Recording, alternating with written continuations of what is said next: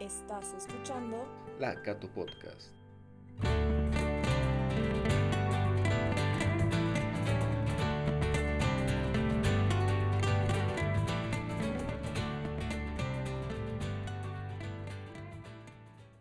Muy bien, comenzamos otro episodio más de La Cato Podcast. Querida audiencia, es un placer tenerlos otra vez y escuchándonos como cada semana. El episodio de hoy es bastante interesante, tenemos un nuevo invitado, pero antes de llegar al nuevo invitado, tenemos a alguien que nos está empezando a colaborar. Bienvenida, no sé si te puedes presentar. Hola a todos, es un gusto estar acá. Espero que a todos les esté yendo muy bien, a todos los que están escuchando. Bueno, mi nombre es Natalia, tengo 21 años y ahora estoy estudiando Ingeniería Comercial en la Católica. Hoy, junto con Sebas, voy a ser su anfitriona para este podcast y espero que lo disfruten mucho.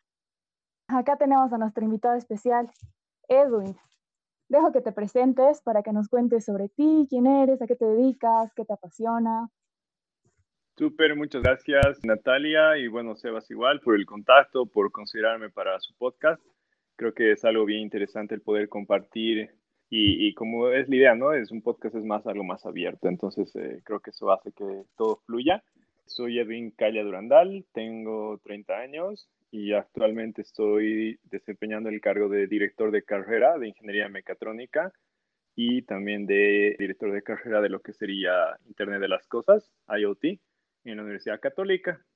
Y bueno, es para mí realmente algo muy grato y muy lindo el poder estar ahora, eh, bueno, que, que, Diosito ha dado la oportunidad de estar en la dirección de carrera, ya que he sido estudiante de ingeniería mecatrónica en la católica de la primera generación y después he pasado como docente tiempo horario, después tiempo completo investigador y, bueno, ahora se han dado las circunstancias para la dirección de carrera, así que realmente algo muy lindo.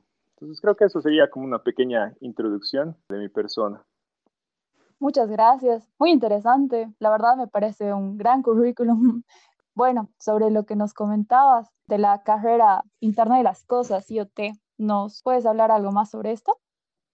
Claro, en realidad es, es, una carrera bastante linda, es bastante interesante, de hecho es, es, bastante innovadora en el sentido de que es algo tal vez que no se lo conoce mucho, pero en realidad lo tenemos en nuestro diario vivir, ¿no? O sea, está en nuestro celular, en el smartwatch, está, eh, ya nos gusta esto de la domótica, de las casas conectadas, eh, igual nuestros mismos automóviles ya están con esta tecnología.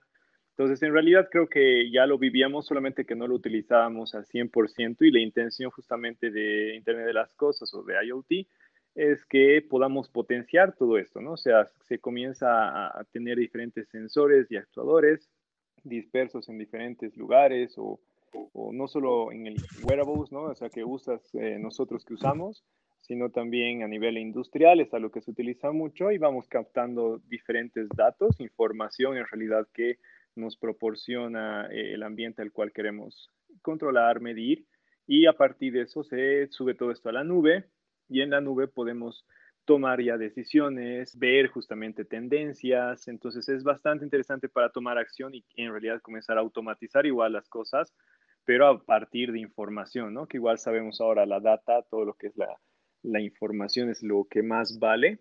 Es creo que el futuro en realidad. Y bueno, es eso lo que estamos viviendo. Entonces, efectivamente es una carrera con proyecciones más a largo plazo para el país, pero que Bolivia se lo merece y Bolivia necesita. Interesante. Sí, como dices, creo que la información es poder. Suena a una carrera del futuro. Muy interesante. ¿Qué opinas, Sebas? Yo estaba pensando, ¿no?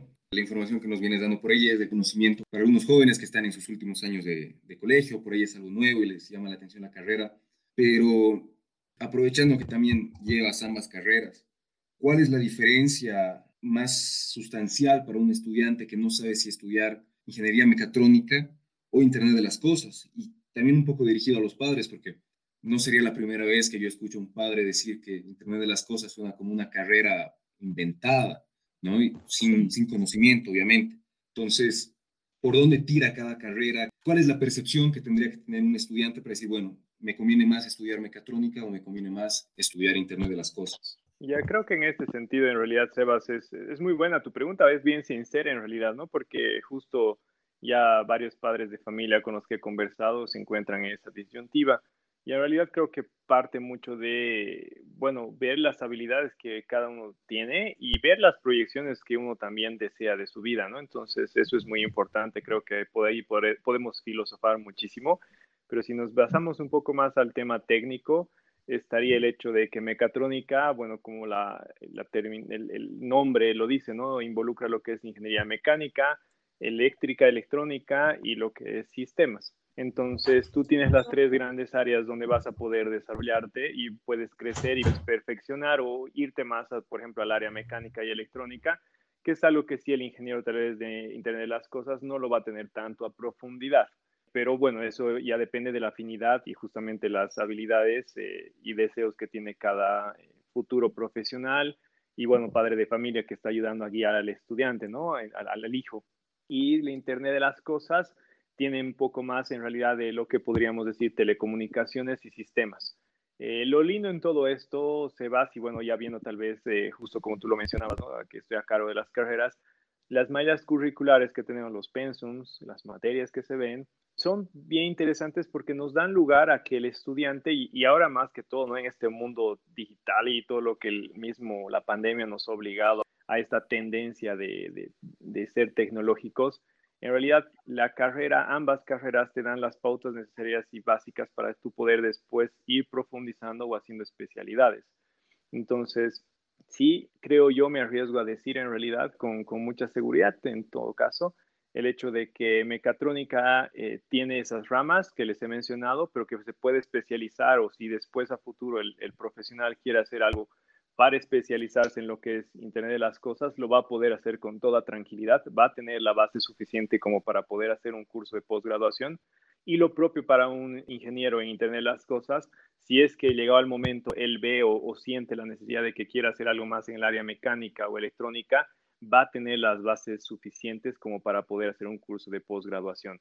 Entonces, creo que elementalmente la diferencia sería en eso, un cacho las materias en las cuales ya más eh, sabemos, ¿no? Hay materias, ustedes igual son estudiantes de la católica, tenemos materias obligatorias y tenemos las optativas, y a medida que vamos avanzando durante nuestra vida académica en la universidad, podemos ir tomando estas materias que nos van a permitir perfeccionar o justamente dar prioridad a ciertas áreas que nosotros queremos. Entonces, más o menos iría por ahí, Sebas, en eh, mi respuesta. No sé si tú de lo que has escuchado te aclaro o no, y si con mucho gusto te puedo explicar más a detalle también, si gustas. No, o sea, en lo personal, yo debo admitir que la primera vez que, que leí el título Internet de las Cosas, uno de los folletos de la universidad, me, me reí, me parecía ya. un poco irónico, pero no tenía conocimiento, ¿no?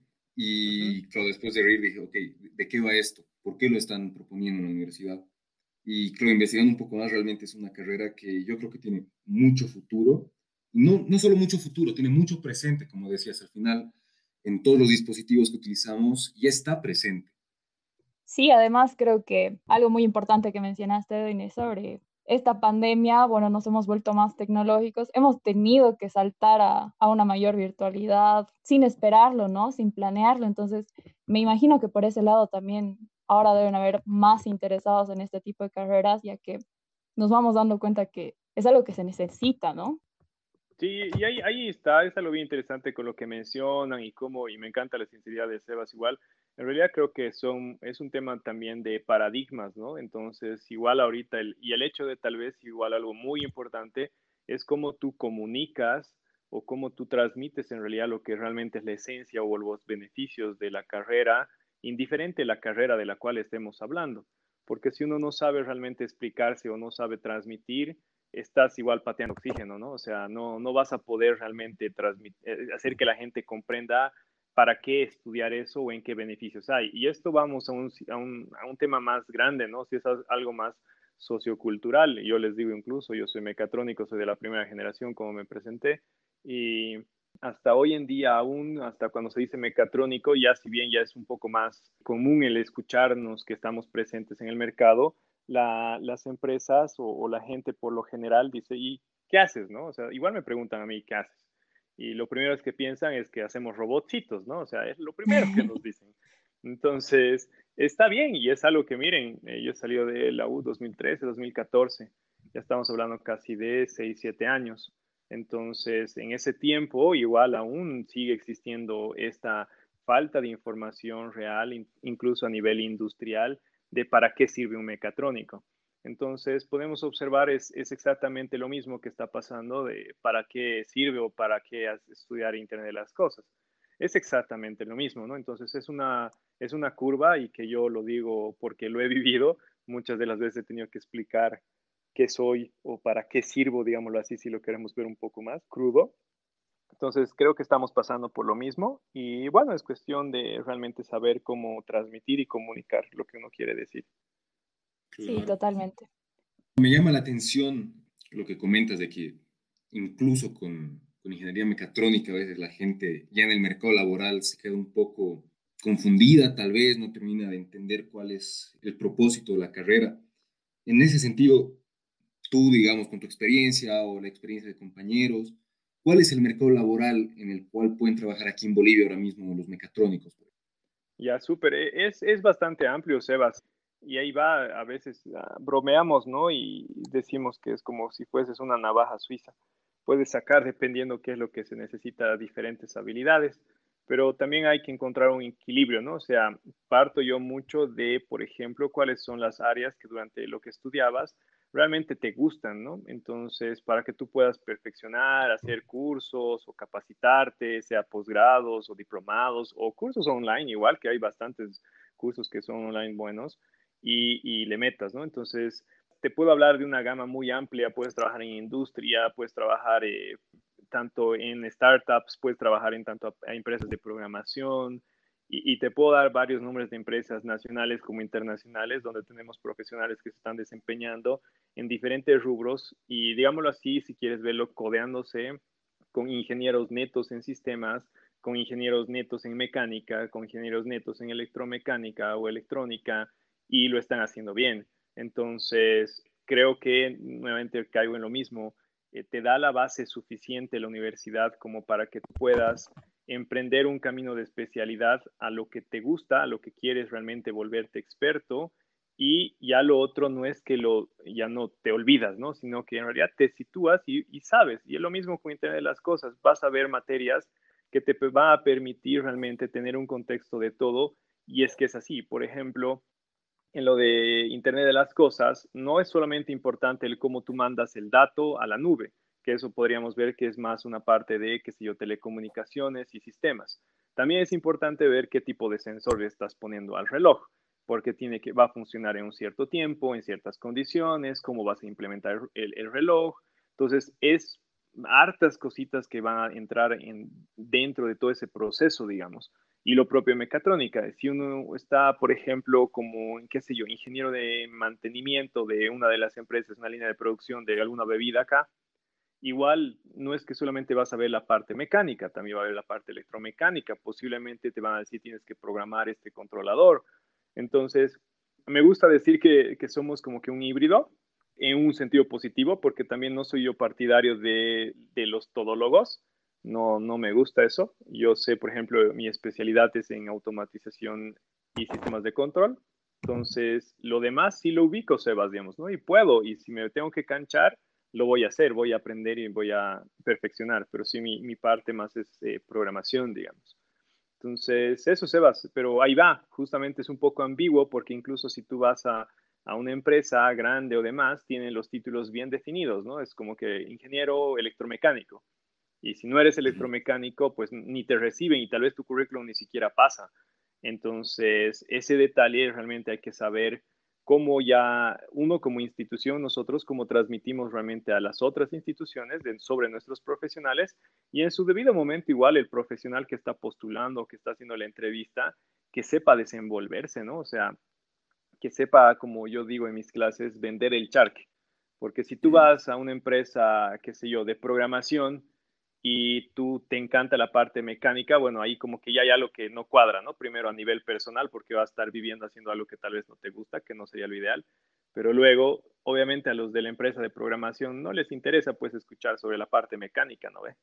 No les vas a ir a hablar de mecánica, se van a aburrir. Entonces, creo que parte de eso realmente, lo mismo que decía un inicio, ¿no? ¿Qué vas a transmitir y qué vas a comunicar? Y luego es, es meterle, ¿no?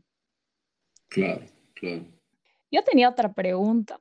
Con todo lo que nos cuentas, suena como una carrera súper completa y muy compleja también, que puede, bueno, a mí muchas veces se me vino a la mente que era algo difícil, que implicaba mucho tiempo, quizás mucho estrés, una carrera para nada sencilla, ¿no?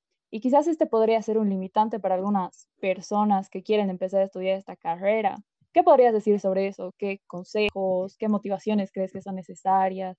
¿Qué crees que se requiere para, para meterse en este mundo? Creo que realmente se depende mucho de qué es lo que tú quieres en tu vida, ¿no? O sea, creo que eso parte la motivación que tú tengas para estudiar algo yo soy muy partidario de eso cuando justo padres de familia me preguntan un poco, me dicen lo que tú me mencionas. Evidentemente, si queremos ser crudos, eh, se necesita lo que son las materias exactas, ¿no? Ciencias exactas, matemática, física, ecuaciones diferenciales, toda esa parte numérica es, es necesaria, ¿no? Pero no lo veo como un impedimento para que tú puedas estudiar estas carreras porque igual se necesita, por ejemplo, mucha creatividad para hacer, eh, desenvolver eh, desarrollar, em, no sé, soluciones y demás, que no, no es netamente pues uno más uno, digamos. Entonces, es un equilibrio y, yo veo que en realidad depende mucho lo que te motiva a estudiar, ¿no? Entonces, yo soy partidario de eso. Si tú realmente tienes todas las ganas de aprender, eso es importante, y tienes la motivación realmente bien puesta para ti como individuo, vas a lograr hacerlo, pero si entras a cualquier carrera igual, porque es que es la carrera que más están solicitando, es que voy a tener trabajo. Entiendo, ¿no? Al final es, necesitamos, ¿no? E, esa parte financiera para sobrevivir, pero creo yo que lo más importante, al menos intento manejar mi vida así, día a día, es qué es lo que me motiva, realmente el que me da ganas de despertar y decir, ok, voy a estudiar. Porque si no tienes las ganas de despertarte y estudiar ecuaciones diferenciales que son tan hermosas durante 24 horas al día, toda la semana, pues va a ser imposible, ¿no? Va a ser un martirio, más bien es un calvario para ti, en vez de que sea algo que te gusta. La dificultad pues está ahí, pero creo que también está el trabajo en, equipo, el ambiente que se está consiguiendo trabajar, ahora que hemos visto con todo lo que pasa, realmente hay que estar unidos, hay que apoyarnos y, y no es algo que una competencia, ¿no? Entonces, no sé, tal vez es muy un speech muy motivacional el mío, pero soy partidario de que si te gusta realmente y sabes a qué te estás metiendo, pues no es imposible. Tal vez cueste más horas sentado, pero se puede.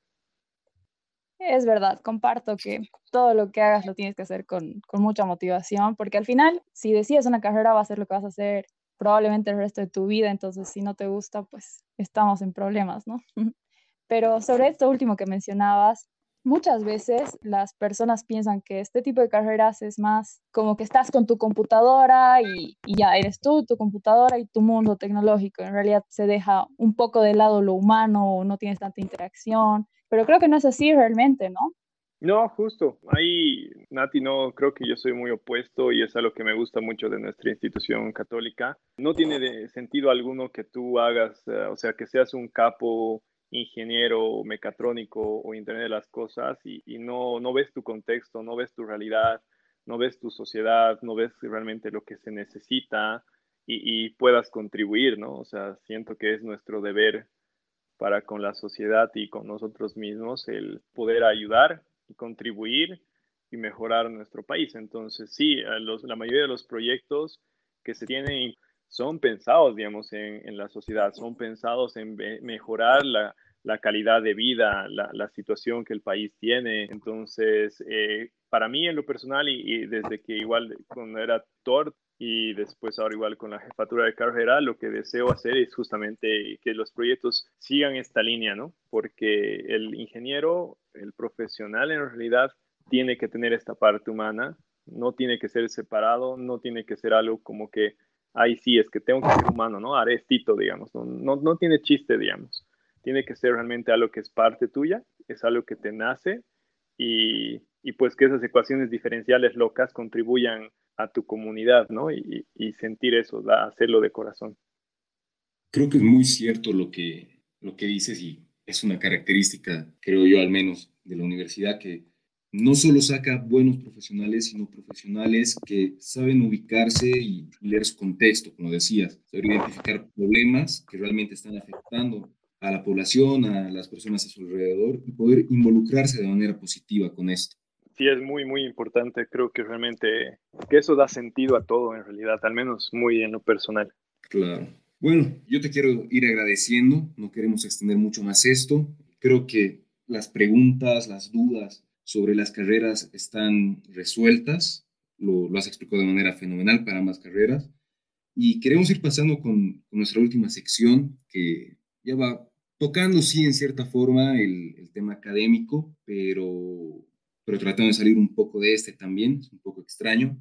Nati es la encargada esta vez. Entonces, Nati, ¿qué nos tienes preparado? Sí, bueno, esta vez quería una pregunta un poco más personal. Dicen que la mejor universidad es la vida en sí, que hay muchas cosas que no las vas a aprender en una aula, sino saliendo al mundo exterior, ¿no? Entonces, ¿tienes alguna experiencia, alguna anécdota que nos podrías contar que te haya marcado de gran manera, que te haya enseñado mucho en el ámbito profesional?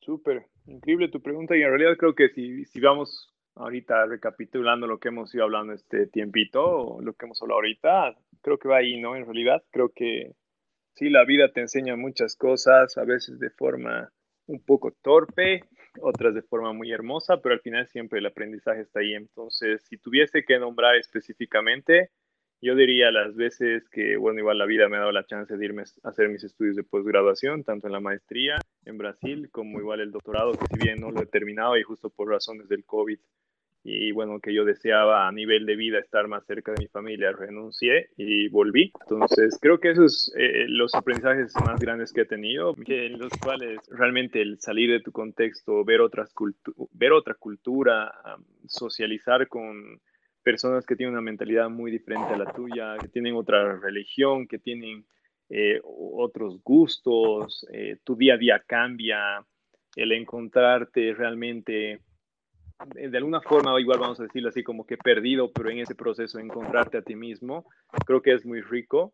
Y algo que sí se me quedó muy marcado es el hecho de, con todo esto y todos los profesionales que tenemos, que, que, que igual tienen la chance de irse afuera o hacer cursos de posgraduación, realmente con todo esto poder volver o estar aquí en nuestro país y retribuir al país, eh, compartir esto, porque no, no todos tenemos la misma, ¿cómo les diría? No todos vamos a aprender de, la misma forma, no todos necesitamos salir del país, hay veces que tal vez uno solamente necesita salir a tomar un café con alguien y charlar y eso le puede cambiar la vida. Entonces, creo yo que ahí está nuestra misión, el poder ayudar de esa forma. Y bueno, es cada vez que tengo la oportunidad, o si alguien me pregunta como tú lo has hecho ahorita, Nati, o se presenta, creo es el compartir lo que a mí me funcionó y lo que a mí me hace feliz y lo que me ha llevado a lo que tengo hoy pero también el entendido de que para cada uno es diferente, ¿no? O sea, no, no, es, no son recetas, no digo que todos deberíamos irnos del país a aprender o a estudiar o, o simplemente vivir afuera, pero a mí me sirvió, me sirvió mucho a valorar muchas cosas, a encontrarme más que en tener o obtener un título de maestría o de doctorado, cosas así, realmente más ha sido a lo que tú decías, Nati, muy bien situada tu pregunta, yo he crecido muchísimo como persona, he aprendido a valorar muchas más cosas a nivel personal, familiar, eh, si quieres de pareja igual, profesional igual. Entonces, a mí me ayudó mucho. Entonces, sí, si tuviese que decir situaciones específicas, es eso, mis estudios en Brasil y mis estudios en Irlanda. Buenísimo, muchas gracias por compartir eso con nosotros. Sí, creo que Sebas y yo te entendemos en eso de que viajar te enseña mucho sobre, sobre el mundo y sobre ti, porque ambos igual hemos tenido la oportunidad de, de salir, ¿no? y ver otro contexto diferente al nuestro. Y sí, te enseña bastante y nos deja pensando mucho también. Como decía, hay muchas cosas que no se pueden aprender simplemente en un libro o que nadie te las puede enseñar, sino que las tienes que vivir. Entonces, muchas gracias por tu tiempo, por todo lo que nos has hablado. Y bueno, Creo que esto fue todo por hoy. ¿O hay algo más que nos quisieras decir? Sí, tal vez, tal vez, pero no, no, no dejarlo así a medias. Realmente el hecho de, igual ahorita, y me encanta, y qué felicidad y qué chochos, igual ustedes que han tenido la oportunidad de irse del país, pero algo muy importante, creo igual, es el hecho de que también hay que valorar y conocer nuestro país, ¿no? O sea, realmente es algo que hay veces que conocemos más países del exterior que el nuestro, entonces tenemos lugares tan hermosos y que igual el aprendizaje está ahí. Hay muchas cosas para aprender, eh, conocer. Igual, yo me he deleitado aquí en cada viaje. Me encanta agarrar mi mochila y sin decir nada me voy a donde sea porque sí. Y igual, y tenemos una cultura tan rica, eh, paisajes tan hermosos, comida, ni qué decir. Entonces, creo que es eso.